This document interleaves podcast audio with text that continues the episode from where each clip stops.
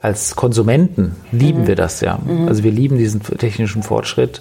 Wir lieben es, wenn, äh, wenn die künstliche Intelligenz uns hilft, schneller etwas zu finden äh, im Internet. Aber ich glaube, man muss halt schon dafür sorgen, dass die soziale Komponente immer mitgedacht wird, ähm, weil sonst werden die Menschen abgehängt. Schöne neue Arbeitswelt.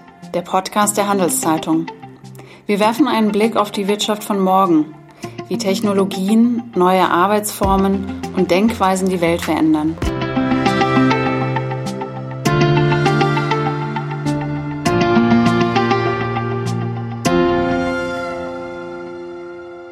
Hallo und willkommen zu einer neuen Folge von Schöne neue Arbeitswelt. Mein Name ist Melanie Loos. Heute spreche ich mit Guntram Wolf.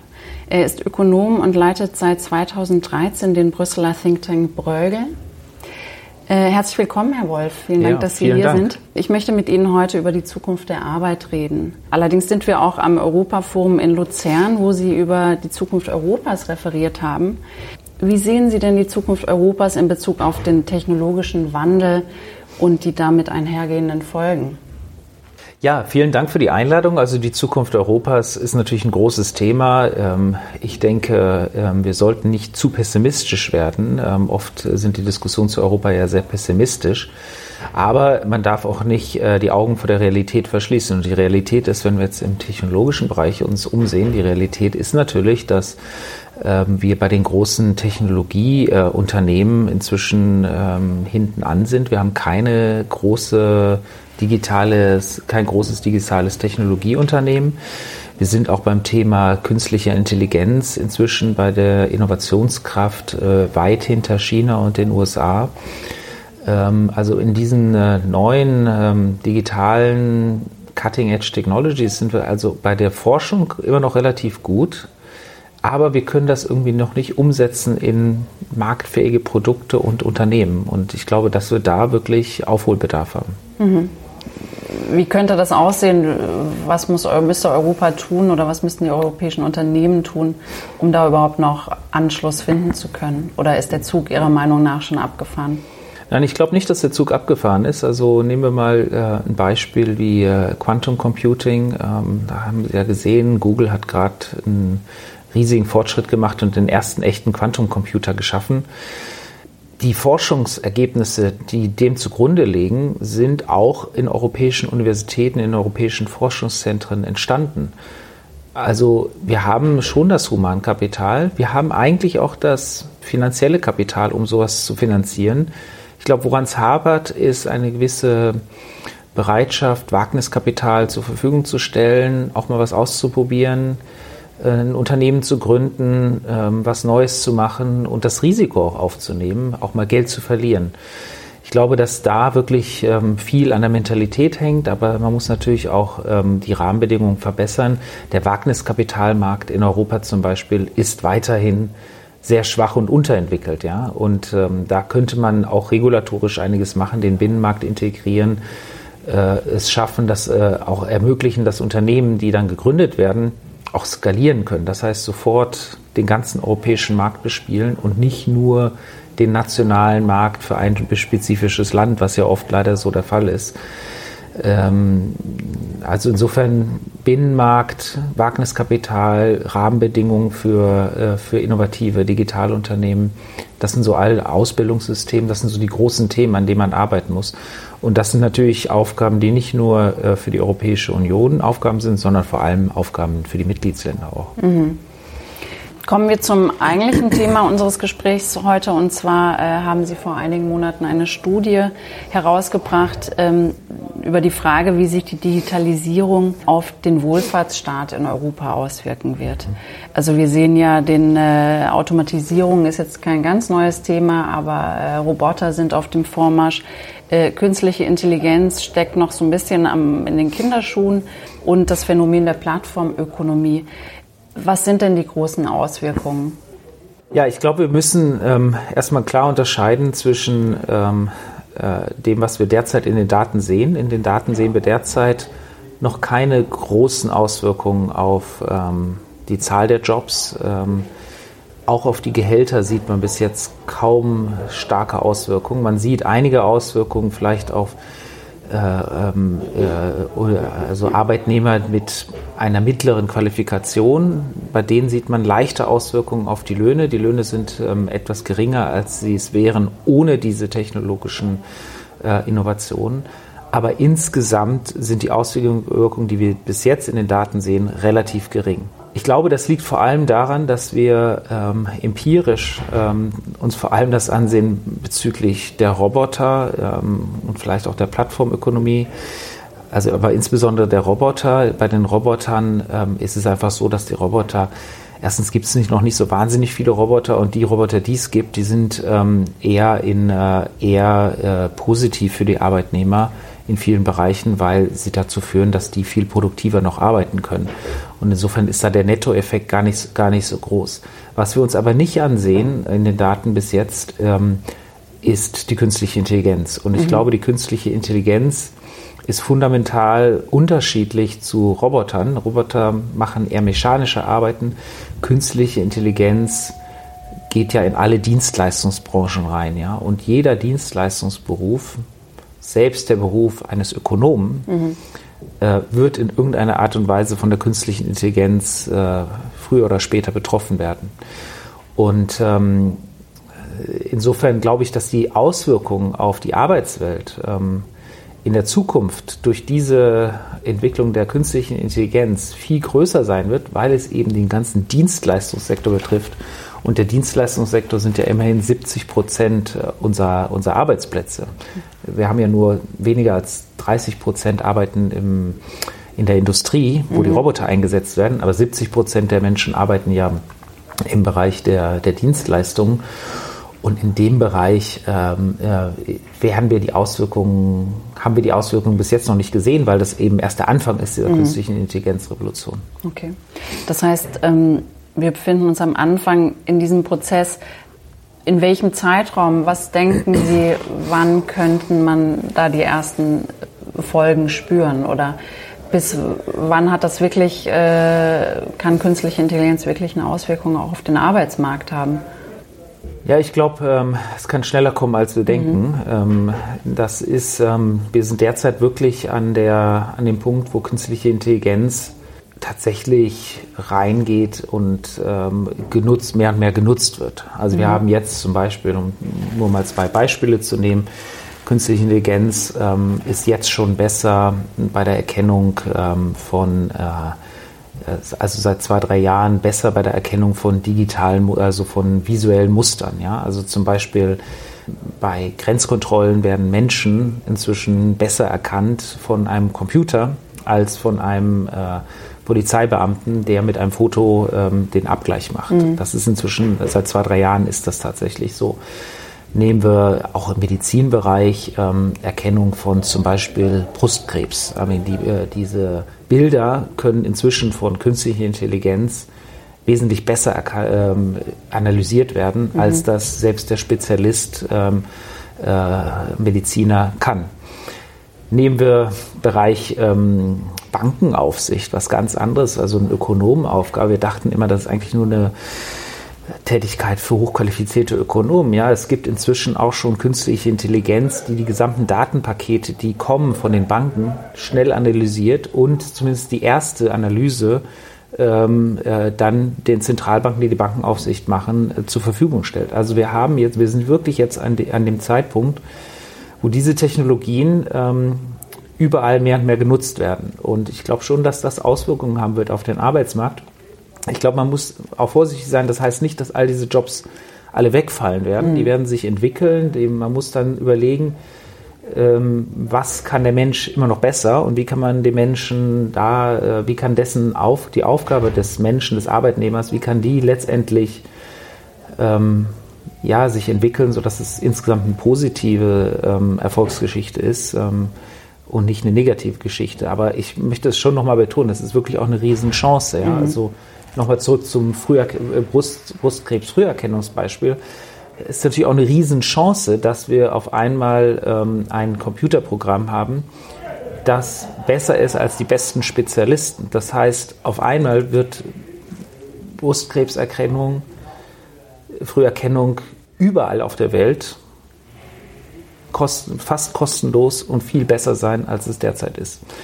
Also eine Riesenchance auch. Ähm, aber natürlich bedeutet es eben auch, dass der Internist oder der Mediziner, der sich damit beschäftigt, sein Job, dass sein Job irgendwie anders sein wird. Mhm. Und wenn man jetzt in, eine, in andere Branchen geht, also zum Beispiel in die Rechtsbranche, wo es ja auch häufig ja. heißt, da können, kann äh, künstliche Intelligenz viele Routinejobs und Auswertungen, Vorbereitungen von Verträgen übernehmen oder wie Sie jetzt gesagt haben, klassische Ökonomenaufgaben äh, äh, bei der Bankenaufsicht zum Beispiel oder andere Tätigkeiten. Das Arbeitsbild oder der Job wandelt sich. Also letztendlich gibt es ja vielleicht dann doch weniger Jobs. Wie sehen Sie das? Ja, also ich ähm, wage da ehrlich gesagt keine Vorhersage. Mhm. Also wir haben ähm, natürlich historisch ist es immer so gewesen, dass ähm, schon, schon John Maynard Keynes ähm, gesagt hat, okay, die Industrialisierung wird ähm, die ganzen äh, äh, Jobs äh, vernichten und auf einmal sind halt ganz neue Jobs entstanden und neue, neue Sektoren auch entstanden. Mhm.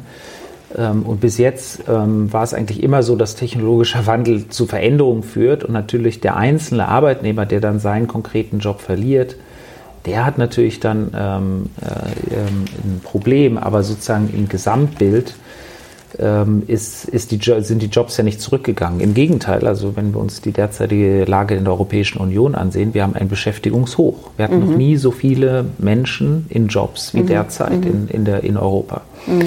In der äh, Schweiz übrigens auch. In der Schweiz mhm. übrigens auch. Also insofern äh, würde ich sagen, ähm, äh, ist das wirklich ein bisschen ja, Spekulation, wie es in der Zukunft gehen wird. Was mir doch, um ehrlich zu sein, ein bisschen Sorgen macht, ähm, ist die Geschwindigkeit. Ja? Und ich glaube, damit ähm, die Geschwindigkeit des, der Veränderung. Und damit können wir irgendwie nicht umgehen, weil was wir sehen in dem Bereich Artificial Intelligence, ähm, also Machine Learning, es ist wirklich exponentielles Wachstum. Und exponentielles Wachstum ist etwas, was wir als Menschen eigentlich nur schwer verstehen. Also mathematisch mhm. verstehe ich das. Mhm. Die Kurve geht auf einmal senkrecht nach mhm. oben am mhm. Ende.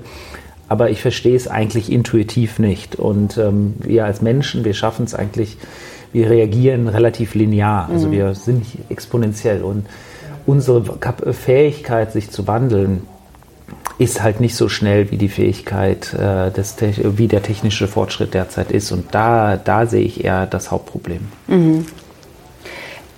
Ein, dritt, ein weiteres Phänomen ist ja, äh, wir haben es auch schon angesprochen, die Plattformökonomie und äh. Plattformarbeiter, also Menschen, die zum Beispiel über äh, bei Uber, also Uber-Fahrer, ja. ähm, Menschen, die für, für ähm, äh, Essenslieferdienste arbeiten zum Beispiel, äh, gibt es ja in allen möglichen Bereichen. Das verstärkt ja die, ähm, also meist sind ja diese, diese Arbeitnehmer, kann man ja gar nicht so richtig sagen, äh, denen fehlt ja die soziale Absicherung. Ja. Was, wie verändert das ähm, und in, äh, ich, in Ihrer Studie habe ich gelesen, äh, in einigen europäischen Ländern sind ja schon über 10 Prozent äh, der Arbeitnehmer über solche äh, Plattformen beschäftigt äh, mhm. oder, oder führen so eine Arbeit aus. Sehen Sie da erstens mal eine steigende Tendenz? Ja, also erstmal zu den 10 Prozent. Äh, ich glaube, das Studienergebnis, wenn ich es jetzt recht mich entsinne, war, dass ungefähr 10 Prozent ähm, der Arbeitnehmer schon mal in Berührung waren und schon mhm. mal so einen Job gemacht haben. Das heißt nicht, dass mhm. das ihr okay. Hauptjob ist, aber mhm. die waren schon mal äh, damit in Kontakt. Ich glaube, was wir sehen, äh, ist, ähm, ist tatsächlich, dass ähm, äh, die Jobs in der Plattformökonomie äh, typischerweise äh, Niedriglohnjobs sind. Mhm. Also es sind nicht äh, gut bezahlte Jobs, sondern eben meistens ähm, sehr, sehr niedrige Gehälter. Ähm, oft ist es ein Nebenjob, ist nicht der Hauptjob. Ähm, und ähm, äh, das äh, zeigt natürlich auch, dass wir in einer Ökonomie wohnen, leben, in der natürlich schon signifikante Teile der Bevölkerung ähm, so wenig verdienen, dass sie denken, sie brauchen noch einen zweiten Job mhm. und machen dann mhm. diesen zweiten mhm. Job. Und das ist an sich, glaube ich, schon mal ein soziales Problem, das man, das man angehen muss. Ähm, grundsätzlich ist diese Plattformökonomie ja erstmal nichts anderes als ein ja, ähm, zentra zentraler Markt, um irgendwie die Arbeitswelt zu, anders zu organisieren. Also mhm. man, anstatt dass man traditionell sozusagen einen Job findet und dann diesen, in diesem Job ähm, äh, den ganzen Tag arbeitet, über Jahre hinweg, ähm, werden Aufgaben viel mehr auseinandergebrochen und dann über die Plattform angeboten und ähm, sozusagen das klassische Matching von Nachfrage und Angebot findet eben in diesen, in diesen Plattformen mhm. statt. Und das ist erstmal einfach ein neuer Mechanismus. Ähm, problematisch wird es aber, wenn dieser Mechanismus selber Marktmacht hat mhm. Und, mhm. Äh, und eben de facto eigentlich ein, ein, äh, eine Institution ist, die beschäftigt, aber eben offiziell dann nicht beschäftigt. Und dann mhm. haben wir ein Problem für die Sozialsysteme, ja, mhm. weil die Sozialsysteme werden in vielen unserer Länder bezahlt durch äh, die Beiträge der Arbeitgeber. Mhm. Und wenn der Arbeitgeber auf einmal verschwindet, ähm, obwohl er eigentlich ein Arbeitgeber ist, dann haben wir ein großes Problem für das Sozialsystem. Mhm. Mhm. Also insofern müssen wir da wirklich ähm, dann auch klar feststellen, und der, das Europä der Europäische Gerichtshof hat ja auch bei Uber äh, das eine oder andere beschlossen, ähm, oder auch Entscheidungen gefällt und hat wirklich auch gesagt, nein, in bestimmten äh, äh, unter bestimmten Bedingungen ist das tatsächlich ein Arbeitsverhältnis. Und wenn es ein Arbeitsverhältnis ist, dann müssen natürlich auch die Sozialversicherungen gezahlt werden. Und ähm, insgesamt halte ich es halt für wichtig, dass die Sozialversicherungen weiterhin äh, breit getragen werden und dass wir auch dafür sorgen, dass Arbeitgeber beteiligt sind an den mhm. Sozialversicherungen. Ähm, vielleicht äh, ein bisschen weiter zu dem Sozialversicherungspunkt, der auch über die Plattformökonomie hinaus. Die Sozialversicherungen äh, stehen natürlich auch unter, unter dem Druck ähm, eines wandelnden Steuersystems ähm, mhm. und, ähm, ein, und der Tatsache, dass mehr und mehr Einkommen an den Faktor Kapital fließt und die Steuern aber weiterhin auf dem Faktor Arbeit sind, mhm. auf den klassischen Arbeitnehmer äh, äh, hängen. Und ich glaube, dass wir auch grundsätzlich da ein Problem haben und wir grundsätzlich uns darüber Gedanken machen müssen, wer besteuert eigentlich, äh, wer wird eigentlich besteuert. Ähm, mhm. Und können wir nicht dafür sorgen, dass äh, Kapitaleinkommen letztendlich besser, stärker besteuert wird, weil wir mhm. sonst, äh, glaube ich, tatsächlich irgendwann soziale Probleme kriegen werden. Mhm. Also dieses, ähm, das stellen Sie ja auch ähm, in Ihrer Studie heraus, dass der ähm, Anteil der Arbeit an der Wirtschaftsleistung ist ja auch ja. gesunken in den letzten genau. Jahren, Jahrzehnten wahrscheinlich schon. Das ist aber jetzt wahrscheinlich noch keine Folge dieser neuen Arbeitsformen Nein. und so weiter. Wie, wie, erklären Sie das? Oder womit hat das zusammen? Sind das die Steuersysteme, äh, die Sie angesprochen haben gerade? Ja, also was wir sehen in allen westlichen Ökonomien ist, dass äh, in den letzten 30 bis 40 Jahren der, der Anteil der Wertschöpfung, ähm, der an den Faktor Kapital geht, gestiegen ist und der an die Arbeit fällt. Mhm. Ähm, das ist unterschiedlich stark in verschiedenen Ländern, aber es ist doch insgesamt eine Tendenz, klare Tendenz da, dass eben die Wertschöpfung äh, mehr, weniger und weniger ähm, bei, bei, beim Faktor Arbeit liegt. Und unsere Sozialsysteme sind halt ganz klassisch konzentriert auf den ja, Arbeits, äh, Arbeitsfaktor. Mhm. Ja. Die mhm. Sozialsysteme sind gekoppelt, das bismarckische Rentensystem zum Beispiel, äh, um das deutsche Beispiel zu nennen, ist klar gekoppelt an ähm, den regulären Job und die Tatsache, dass es einen Arbeitnehmer und einen Arbeitgeber gibt und beide zahlen in die Sozialversicherungssysteme mhm. ein. Und das Sozial und wenn natürlich immer weniger ähm, Einkommen äh, ähm, äh, dem Faktor Arbeit zukommt, dann muss der Faktor immer stärker besteuert werden, damit man überhaupt das gleiche Niveau an den Sozialversicherungen halten kann. Und mhm. das ist das grundsätzliche Problem. Und ähm, ich glaube, wir müssen deswegen uns ähm, und zusätzlich können wir übrigens das auch zeigen, dass die, die Besteuerung ähm, vom Faktor Arbeit tendenziell eher nach oben gegangen ist. Mehrwertsteuerbesteuerung ist auch mhm. nach oben gegangen, aber Kapitalbesteuerung, ähm, Kapitaleinkommensbesteuerung ähm, fällt eigentlich mhm. in den meisten, durch den Steuerwettbewerb eben mhm. auch in den mhm. meisten Industrieländern.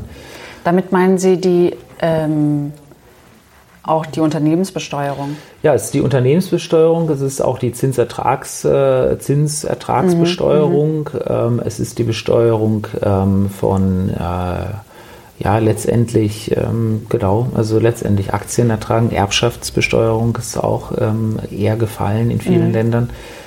Ähm, also das Sozialsystem, sozusagen die Finanzierung des Sozialsystems, die Finanzierung des Staates ist, liegt tendenziell mehr auf den Schultern äh, der arbeitenden Mittelschicht, als es früher der Fall mhm. war. Mhm. Und ich glaube, dass das schon sozial äh, massive Spannungen hervorruft. Und deswegen ist das Thema Steuerwettbewerb, das Thema, ähm, wie können wir für eine faire Besteuerung aller Einkommensarten sorgen, absolut zentral. Und die, äh, die Roboter und die Digitalisierung und das, die Artificial, also künstliche Intelligenz, werden diese, diese Diskussion, glaube ich, noch verschärfen, mhm. weil eben die regulären Arbeitsverhältnisse sich verändern, vielleicht sogar teilweise auflösen ähm, und dann sich die Frage stellt, wer zahlt eigentlich für, das, für, das Wohlfahrts, für den Wohlfahrtsstaat. Mhm.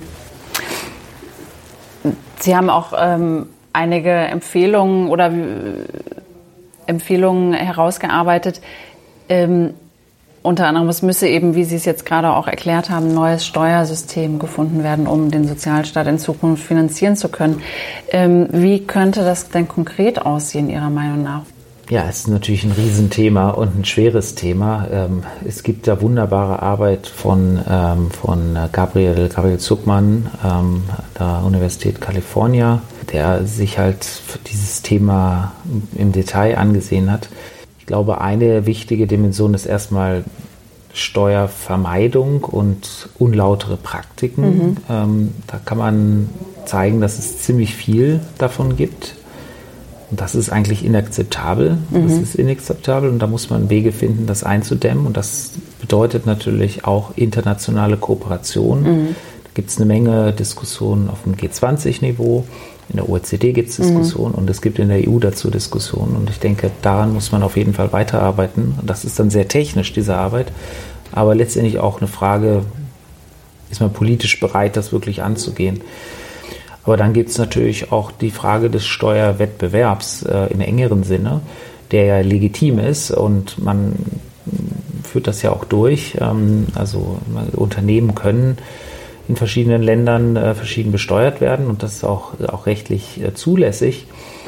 Äh, die Frage ist, äh, wie weit kann das gehen? Und ähm, wenn wir jetzt zum Beispiel das Apple-Beispiel uns ansehen in Irland, ähm, da hat, glaube ich, Margrethe Vestager, die Wettbewerbskommissarin, dann schon zu Recht darauf hingewiesen, dass also es nicht nur aus sozialer Sicht irgendwie äh, problematisch war, das Steuersparmodell, was die hatten, sondern dass es natürlich ähm, selbst aus Wettbewerbsgründen mhm. nicht angemessen war, weil es mhm. zu einer Wettbewerbsverzerrung geführt mhm. hat. Apple wurde steuerlich begünstigt relativ zu anderen irischen Unternehmen, mhm. was mhm. auch nicht akzeptabel ist. Mhm. Also insofern da, das sind die großen Themen und ich, was ich also sicher sagen kann, ist, ähm, Eurobarometer-Umfragen zeigen, dass die Bürger dieses Thema, dass dieses Thema die Bürger umtreibt. Und die. Bürger wollen bei dem Thema tatsächlich, ähm, dass die EU auch handelt und eine gewisse Steuergerechtigkeit herstellt. Aber wie das dann genau im Detail funktioniert, das ist wirklich auch ein sehr komplexes technisches Thema und auch eine Riesenaufgabe für die neue Kommission. Mhm die sich das auch ähm, vorgenommen hat? Ja, also das ist auf jeden Fall auch ähm, Teil des sogenannten äh, Mission Letters, den der äh, Paolo Gentiloni, der auch verantwortlich, mhm. der italienische Kommissar, der auch verantwortlich ist für das Thema Steuern, bekommen hat. Also mhm. insofern, das ist auch eine der Aufgaben der neuen Kommission. Mhm. Wenn wir jetzt mal mehr so über die Sozialsysteme sprechen, auch die müssen ja dann in der, angepasst werden an die neuen Gegebenheiten der Arbeit, der sich verändernden Arbeitsmärkte. Sie haben es vorhin auch gesagt, im Grunde hat man noch sozialstaatliches System von vor 100, was vor 100 Jahren funktioniert hat oder in dieser Zeit, äh, also nach dem Zweiten Weltkrieg hauptsächlich äh, eingeführt wurde, aber nie, nie so wirklich angepasst. Was müsste da konkret passieren? auch eine Riesenfrage. Also ich meine, historisch ist es natürlich so, dass Sozialsysteme sehr unterschiedlich sind, auch in der EU mhm. und in, in, den verschiedenen europäischen Ländern. Wir haben äh, eher skandinavisches Modell, wir haben das eher deutsche Modell, Bismarckische Modell, wir haben das mediterrane Modell. Mhm. Ähm, und all die Systeme sind sehr unterschiedlich und haben sehr unterschiedliche Eigenschaften auch. Ähm, und ähm, glaube, was wir, äh, worauf wir hinweisen, ist, dass alle, all, all diese Systeme haben Vor- und Nachteile und an allen muss gearbeitet werden. Und ich glaube nicht, dass es ein One-Size-Fits-All gibt. Ja? Also mhm. man kann nicht ähm, äh, jetzt auf einmal, ich, es gibt ja dann so Vorstellungen, wir schaffen alles ab und machen ein komplett neues europäisches System mhm. oder so. Ich glaube nicht, dass das angemessen ist, äh, politisch realistisch oder auch überhaupt wünschenswert ist. Also diese Sozialsysteme sind historisch gewachsen und sind ja auch sehr wichtig für die verschiedenen Gesellschaften, so wie sie gewachsen sind. Ja, also ich meine, nochmal, das, das Bismarckische System hat natürlich auch was zu tun mit der Art und Weise, wie Gewerkschaften funktionieren in mhm. Deutschland. Und ähm, die Rolle der Gewerkschaften als ein wichtiger Akteur mhm. ist, ist, zentral auch in diesem ganzen Spiel. Und man kann jetzt nicht einfach diese Systeme komplett ändern. Man muss halt genau mit all diesen Playern dann überlegen, wie kann man das, das System verbessern. Und ich glaube, mit unserer Studie könnten wir eigentlich nur auf einige der großen Tendenzen hinweisen, ohne dass wir da jetzt spezifische, länderspezifische mhm. äh, Empfehlungen geben. Mhm. Kann die EU da Impulse geben? Andererseits ist es auch schwierig, gerade genau. weil der Sozial- und Beschäftigungsbereich ja auch nicht äh, keine Kompetenz der EU ist. Genau. Ähm, dennoch kann, können Ideen entwickelt werden oder sehen Sie da eher eine Möglichkeit, dass man auf der Ebene zumindest Ideen voranbringt, äh, Empfehlungen, ja. als dass das in den äh, einzelnen Staaten passiert? Nee, also es ist natürlich definitiv ein Thema, das auf EU-Ebene diskutiert wird, wo die EU eine Aufgabe hat, die Diskussion auch voranzubringen. Ähm, auch weil das natürlich Binnenmarktfragen sind mhm. auch. Also das ist mhm. natürlich schon so, die Sozialsysteme sind natürlich eine nationale Kompetenz, aber die Ausgestaltung der Sozialsysteme wirkt sich ja auch auf Nachbarländer aus. Mhm. Und mit zunehmender Digitalisierung wird diese Tendenz eher stärker werden, mhm. weil Unternehmen eben viel leichter in das Land gehen, das am günstigsten ist mhm. für sie mhm. und dann aus diesem Land heraus die Dienstleistung mhm. in der ganzen EU anbieten. Mhm. Und ähm, die Arbeitnehmer, selbst die Arbeitnehmer können in ganz Europa sitzen, aber dann durch ein Unternehmen gehen, das in einem oder eine Plattform gehen, das halt in einem besonderen Land der EU ist, wo die Bedingungen besonders ungünstig sind für die mhm. Arbeitnehmer. Also insofern gibt es da tatsächlich auch einen, einen gewissen Koordinierungsbedarf und man muss gewisse Mindeststandards wahrscheinlich setzen. Ähm, aber nochmal, ich glaube, das kann dann letztendlich nur ähm, ja, Peer Pressure sein oder Diskussionen unter den Arbeitsministern und eine breitere Debatte, aber es kann nicht äh, irgendwie eine Schaffung eines europäischen Wohlfahrtsstaats sein. Davon, das, das wäre nicht, nicht vernünftig, nicht mhm, realistisch. Mhm. In der Studie haben Sie auch, ähm, oder eine der Empfehlungen ist ja, oder der Vergleich zwischen dem europäischen System und zum Beispiel den USA, wo es ja eher eine universelle Absicherung gibt, dass ähm, favorisieren Sie ja äh, so ein bisschen im, in, in Ihrer Studie. Man denkt jetzt bei, der, bei den USA nicht unbedingt als beispielhaftes Land für soziale Absicherung.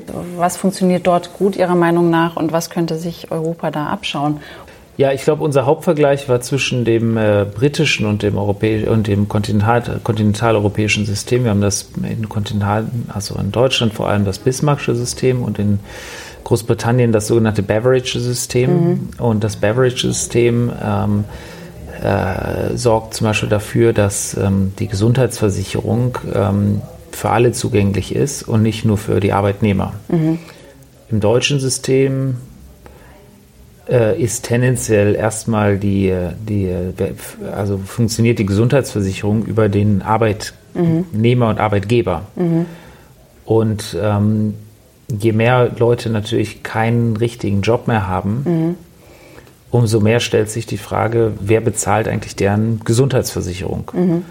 Kann man nicht da hingehen, dass es eher ein universelles Gesundheitsversicherungssystem ist, das halt für alle Menschen in einem Land gilt und nicht nur für alle Arbeitnehmer und deren Familien? Also das ist so ein Beispiel, wie man das System weiterentwickeln könnte.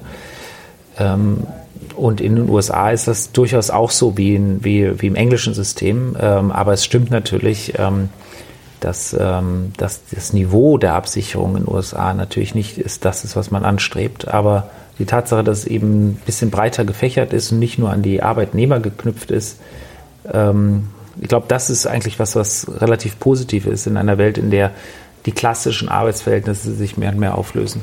Herzlichen Dank fürs Gespräch. Vielen Herr Dank. Wolf. Sie hörten den Podcast der Handelszeitung. Vielen Dank fürs Zuhören und bis zur nächsten Folge von Schöne neue Arbeitswelt.